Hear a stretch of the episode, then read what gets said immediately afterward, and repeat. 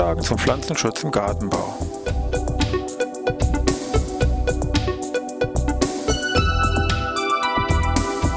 Ein wöchentlicher Podcast der Forschungsanstalt für Gartenbau an der Fachhochschule Weinstefan von und mit Thomas Lohrer. Für Gartenbaustudenten und alle anderen, die sich für Krankheiten und Schädlinge an Pflanzen, deren Biologie und Bekämpfung interessieren. Thema heute Förderung von Nützlingen im Garten. Ja, ich begrüße das war ein Stefan zur neuen Podcast-Ausgabe hier Pflanzenschutz im Gartenbau. Wir wollen uns heute mit diesem Thema ja, Förderung von Nützlingen im Garten beschäftigen und wollen uns da jetzt mit so einem, Sechs-Punkte-Plan den ich mir zusammengestellt habe, beschäftigen. Wobei, was heißt schon Punktplan? Heute wird das ja unter To-Do-Liste beschrieben. Also bevor wir uns mit unseren sechs Punkten auf unserer sechs Punkte To-Do-Liste da beschäftigen, kurz vielleicht ein paar Begriffsabgrenzungen im Bereich Pflanzenschutz. Schädling, Nützling, das sind wieder mal die beiden Pole, die man sich da grundsätzlich natürlich vorzustellen hat. Vom Grundsatz würde man sagen, ist doch klar, Schädling fügt der Pflanze einen Schaden zu und Nützling bekämpft eben hier diesen Schädling. Diese Einteilung ist aber vom Mensch eine rein subjektive Entscheidung, die hier getroffen worden ist. Paradebeispiel, was man hier sehr gut äh, heranziehen kann, ist mal wegen der Urwurm. Der Ohrwurm frisst sehr gerne an weichen Blütenblättern wie Dahlien. Wer Dahlien hat, wird den Ohrwurm eher als Schädling vielleicht hier klassifizieren, weil er hier Fraßschäden hervorruft. Und der andere, der im Bereich Obst hier irgendwelche Blutläuse oder Blattläuse hat, äh, denkt sich, höre ein Ohrwurm, der frisst mir hier meine Läuse zusammen. Würde sagen, Ohrwurm ganz klar Nützling. Also schon da sieht man, die Entscheidung Nützling, Schädling ist je nach Betrachtungsweise, kann die auch völlig in den entgegengesetzten Bereich hineingehen. Dazwischen, neben also Schädling und Nützling mit den beiden Extrempolen, liegen in der Mitte die sogenannten indifferenten Arten. Das ist eigentlich die Mehrheit der ganzen Arten, die da im Garten vorkommen, die also ja weder als Schädling noch als Nützling, sage ich mal, irgendeine tragende Rolle besitzen. Ja, wie sind nun die einzelnen Nützlinge hier aktiv? Zum einen natürlich als Räuber. Das heißt, hier wird die Beute erfasst, abgetötet, aufgefressen oder aufgesaugt. Also Paradebeispiele ganz klar. Gruppe der Marienkäfer, Schwebfliegenlarven oder die Larven der Flurfliegen. Die andere große Gruppe sind die sogenannten Parasitoide. Hier gehören im Wesentlichen die ganzen Schlupfwespen dazu. Das muss man sich so vorstellen. Hier erfolgt die gesamte Entwicklung, also in dem Fall mal hier die Larvenentwicklung innerhalb des betreffenden Schädlings, der dann aber später auch als Ganzes abstirbt. Also ich habe mal ein Blattlaus, da kommt eben dieser, diese Schlupfwespe daher, legt ein Ei in diese Blattlaus. Blattlaus lebt erstmal noch weiter, aber in der Blattlaus entwickelt sich dann aus dem Ei diese Larve von dieser Schlupfwespe und ab einem gewissen Zeitpunkt dadurch stirbt dann auch diese Blattlaus ab und das kann dann später eben eine Schlupfwespe aus dieser dann abgestorbenen Blattlaus herausschlüpfen. Das sind hier die Parasitoiden. Sonderfall sind noch die sogenannten Hyperparasiten oder das Phänomen Hyperparasitismus bezeichnet. Ganz tolle, spannende Sache, muss man sich so vorstellen.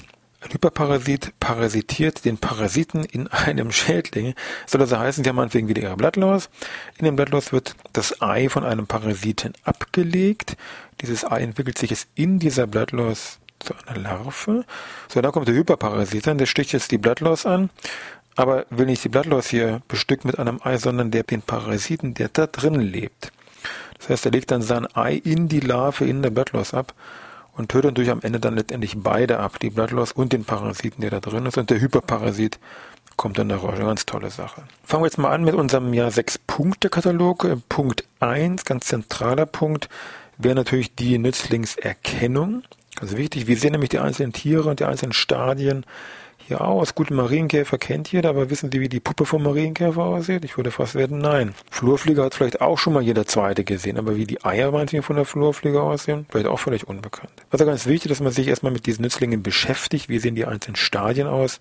Also am besten dann mal in Google Namen des Nützlings, Puppe, Larve, Ei, wie auch immer eingeben dann sich die Bilder mal angucken oder natürlich machen wir zum Schluss auch ein paar Literaturhinweise. Dann natürlich der zweite wichtige Punkt, neben dieser Nutzungserkennung ist natürlich Informationen zur Biologie müssen vorliegen, müssen gesammelt werden, weil die letztendlich die Basis für alles andere sind. Also meinetwegen, klassisches Beispiel, bei der Flurfliege, die meisten Arten ernähren sich als Imago nur von Pollen und Nektar. Da frisst keine Flurfliege irgendwelche Blattläuse auf, sondern die wollen Pollen und Nektar haben. Das sind sind im wenigsten dann die Larven der Flurfliege, die hier als Räuber aktiv sind. Das andere wäre meinetwegen beim Ohrwurm mit diesen Tontöpfen, können Sie auch die da in den Bäumen rumhängen. So was mache ich mit denen im Winter, kann ich die abhängen oder wo ist der Ohrwurm eigentlich im Winter? Das sind so wichtige Sachen, die ja irgendwie immer natürlich zu klären sind. Soweit also Punkt 1, Nützlingserkennung und Stichwort Biologie.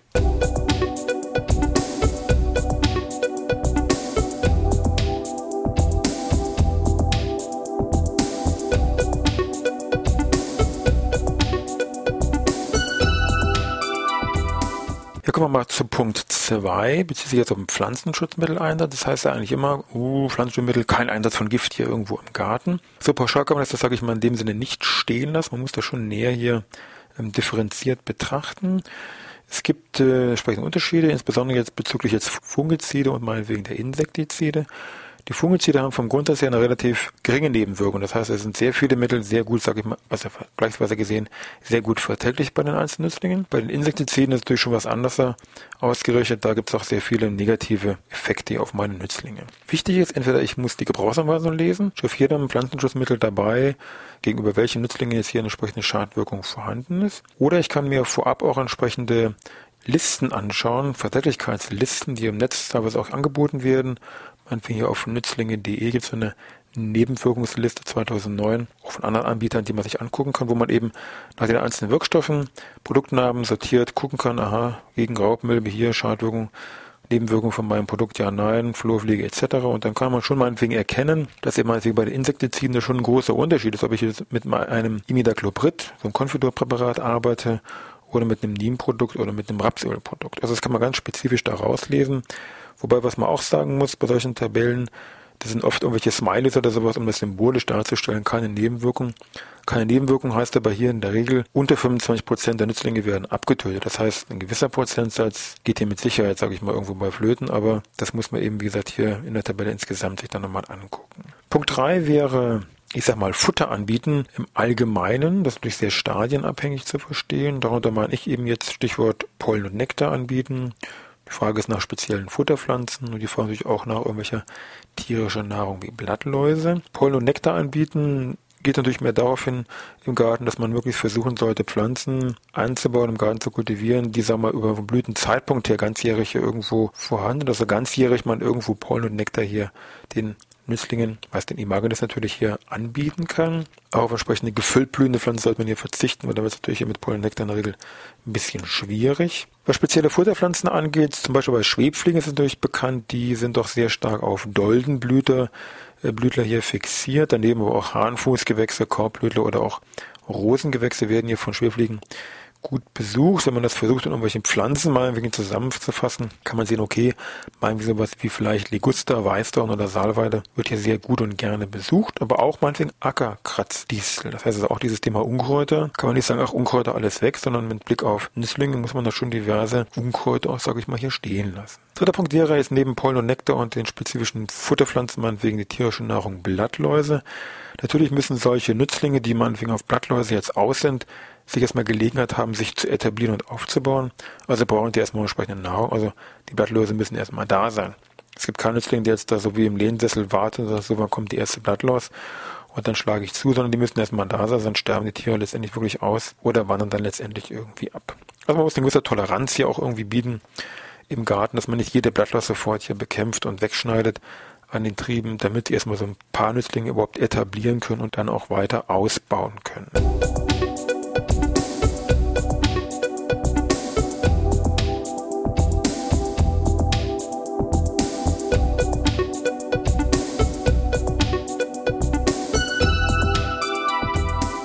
Kommen wir zu Punkt 4, Ich habe das mal überschrieben mit Unterschlupfmöglichkeiten anbieten, allgemein Lebensraum schaffen. Äh, Paradebeispiele sind hier natürlich immer diese Reisekaufen meinetwegen für einen Igel. Natürlich muss man das Ganze ein bisschen vernetzt immer betrachten. Das bringt wenig, wenn man sagt, ich habe da so einen tollen Reisekaufen für einen Igel, super. Aber wenn ich meinetwegen den Zaun von meinem Garten bis auf den Boden runtergezogen habe, dann kann der Igel nämlich gar nicht in den Garten hinein, dann kann er nicht fliegen. Können wir die Biologie wieder erfahren, ganz klar. Also auch da muss man, wie gesagt, ein bisschen vernetzt das hier sehen. Also der Zaun, dass da genügend Platz ist, dass noch ein Igel, wie gesagt, hier durch krabbeln kann, entweder das Ganze ist ein bisschen höher oder solche extra Zugänge schaffen. Genauso viele haben vielleicht irgendwo einen kleineren oder einen größeren Teich im Garten. So ein Igel kann zwar vom Prinzip her schwimmen, aber kann sehr schlecht irgendwelche senkrechten Wände hier hochkrabbeln. Der ertrinkt ihn da im Teich. Also muss man hier im Teich, muss man so ein langsam hineinlaufendes Brett hier hineinlegen mit solchen Querleisten, wo der da problemlos hier ähm, wieder herauskrabbeln kann. Also Reisighaufen, Igel prima, aber muss man immer auch als Ganzes vernetzt sehen, ansonsten bringt so eine isolierte Maßnahme relativ wenig. Solche Laubhaufen sind auch ganz gut für meinetwegen für Spitzmäuse, die sind Tag- und Nachtaktive Tiere und die sehr viele Schädlinge, Insekten hier natürlich im Wesentlichen hier fressen. Sind übrigens keine Nagetiere, heißt zwar Spitzmäuse, hat aber mit den Mäusen jetzt in dem Sinne gar nichts zu tun, sondern gehören zur Gruppe der Insektenfresser, also ganz klare Nützlinge. Und Punkt 5 zielt so ein bisschen in die gleiche Richtung, aber eben noch ein bisschen extra, zwar gezielte Nisthilfen äh, anbringen oder auch entsprechend selber anfertigen oder kaufen. Paradebeispiel dafür wären eben von Urwurm diese Tontöpfe, bei Flurfliegen gibt es Flurfliegenkästen, bei Vögeln gibt es Vogelkästen, bei Fledermäuse gibt es spezielle Fledermauskästen oder solche Teile für ans Haus anzubringen. Und das Ganze kann man entweder im Gartencenter kaufen. Es gibt äh, solche speziellen Bauanleitungen, die man sich im Netz herunterladen kann und in speziellen Büchern nachlesen kann. Oder natürlich auch entsprechende spezielle Firmen, die solche Produkte anbieten.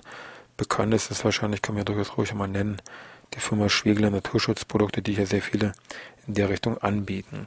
Aber auch da muss man ein bisschen, sage ich mal, Hintergrundwissen haben. Ansonsten bringt nämlich sowas alles gar nicht, wenn man sagt, ah, ich habe so einen Tontopf im Garten, super, jetzt habe ich da meinen Urwurm. Gucken wir uns das mal gleich an. Tontopf, gut, also Tontopf, 10er, 11er Topf meinetwegen, Strohrein relativ locker gepackt, von außen noch mit so einem Drahtgeflecht drumrum, dass die Vögel nämlich nicht dieses ganze Stroh hier irgendwo zum Nestbau klauen. Das Ganze dann verkehrt rum an den Stamm in den Baum angebracht, also nicht so freischwebend irgendwo hinhängen. Dieser Tontopf muss also ganz klaren Stammkontakt hier ähm, besitzen. Im Winter kann ich diesen Tontopf übrigens abnehmen, weil nämlich der Ohrwürmer, oh Wunder, wir konnten bei Biologie dann nachlesen, im Boden überwintern. Und deswegen kann ich im Winter über diesen Tontopf eben abhängen, reinigen und dann im Frühjahr, im zeitigen Frühjahr wieder neu hinhängen. Prinzip ist bei den Tontöpfen, das ist ein Tagesquartier, also für ein Ofen im Prinzip Nachtquartier, wenn man so will. Und ich kann dann auch des Tagsüber dann diesen Tontopf irgendwo anders hinhängen, wo dann die Tiere in der Nacht wieder herauskommen, auf der Jagd nach meinetwegen irgendwelchen Blattläusen. Das andere sind diese Flurfliegenkästen. Wir meistens kauft man die, kann man auch selber basteln. Eine größere Box mit solchen Lamellenzugängen vorne und Regel unten, wieder Stroh innen drin, sind rot gefärbt, uns wichtig, eine anlockende Wirkung für diese Flurfliegen und dienen dann im Herbst, Winter als Überwinterungsquartier für die erwachsenen Tiere. Die müssen also frostfrei gelagert werden. Die können sie nicht mehr ins Wohnzimmer nehmen, sondern die müssen wirklich draußen im frostfreien Bereich, wenn sie wollen, zwischengelagert werden und können dann im Frühjahr wieder an die gewünschte Stelle im Garten hier ausgebracht werden.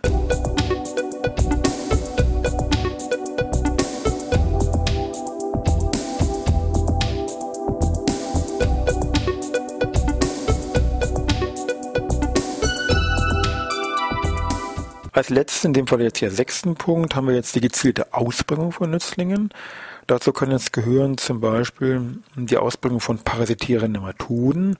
Die sind sehr spezifisch. Da gibt es dann gegen die unterschiedlichsten Schädlinge, bekannt zum Beispiel gegen die Larven vom Dickmarrüssler, gegen die Larven vom Gartenlaubkäfer oder hier auch gegen die Maulwurfsgrillen können die eingesetzt werden, können sie in Wasser einfach auflösen. Mit der Gießkanne wird das dann auf den Boden ausgebracht mit bestimmten Bedingungen, die dann noch zu erfüllen sind, mal wegen 12 Grad Bodentemperatur und, und, und. Aber eine sehr tolle, effektive Methode, also Einsatz von parasitären Nematoden. Das andere ist dann meinetwegen der Einsatz von Flurfliegen als Ei oder teilweise auch im Wesentlichen dann als Larven wird das dann eingesetzt als L2-Stadium. Im Wesentlichen im Bereich der Innenräume, kann aber auch durchaus im Freiland hiermit als Start, sage ich mal, genutzt werden. Etablierung natürlich von den Flurfliegen ist schwierig. Da werden aus den Larven mal die Imagenes geschlüpft sind, die sind natürlich geflügelt und die wollen vielleicht nicht unbedingt in ihrem Garten bleiben, sondern wollen immer woanders hin fliegen. Also das lässt sich jetzt schlecht in dem Sinne, sag ich mal, hier etablieren. Daneben gibt es auch mal wegen Schlupfwespen, gegen Apfelwickler und andere Dinge mehr. Wenn ich mich jetzt speziell Richtung Gewächshaus noch orientiere, wird natürlich das Spektrum an Stichwort gezielte Ausbringung von Nützlingen deutlich größer. Gibt es also Schlupfwespen gegen weiße Fliege, Raubmilben gegen Spinnmilben, Schlupfwespen gegen Blattläuse und auch meinetwegen sowas wie einen australischen Marienkäfer gegen Schmierläuse. Woher kann ich nun was bekommen? Wo weiß ich, wer was anbietet? Es gibt auf den Seiten vom Julius Kühn Institut eine Seite Nützlinge und Anbieter in Deutschland hier vom September 2008, aber noch relativ, sage ich mal, aktuell, wo man das eigentlich alles nachlesen kann, was es da für Nützlinge gibt und wer die entsprechend hier in Deutschland ähm, zum Versand anbietet. Ansonsten bezüglich äh, Literatur gibt es natürlich eine ganze Reihe an Hinweisen, die man dann nachgehen könnte. Also Thema Nützlinge im Garten. Ich habe nur mal mir drei exemplarisch herausgesucht. Einmal aus dieser schon oft zitierten AID-Reihe. Band 1499 aus dem Jahre 2005 nennt sich Nützlinge in Feld und Flur. Eine ganze Reihe an Abbildungen und Texten eben zu dieser ähm, Thematik. Dann ein etwas älteres Heft von dem Nestor, sag ich mal hier fast in diesem Bereich, Hans Steiner, nennt sich Nützlinge im Garten. Damals hier im Ulmer Taschenbuch erschienen. Dann Standardwerk im Bereich Nützlinge kennen Sie vielleicht von Herrn Fortmann, das große Kosmosbuch Der Nützling ist eigentlich so das Standardwerk im deutschsprachigen Bereich für den Bereich Nützlinge. Hier ist aus dem Kosmos Verlag erschienen, 93, 94 auf den Markt gekommen und das kann man hier wirklich hier alles, sagen wir, die Bibel für diesen Bereich hier empfehlen. Ja, sind wir mit dem Thema eigentlich soweit durch. Sie sehen, mit diesem Sechs-Punkte-Katalog, unserer Sechs-Punkte-To-Do-Liste, kommen wir da vielleicht schon ein bisschen weiter mit dem Thema Förderung von Nützlinge im Garten. Ihnen wünsche ich noch was, eine schöne Woche und dann bis nächste Woche Dienstag wieder.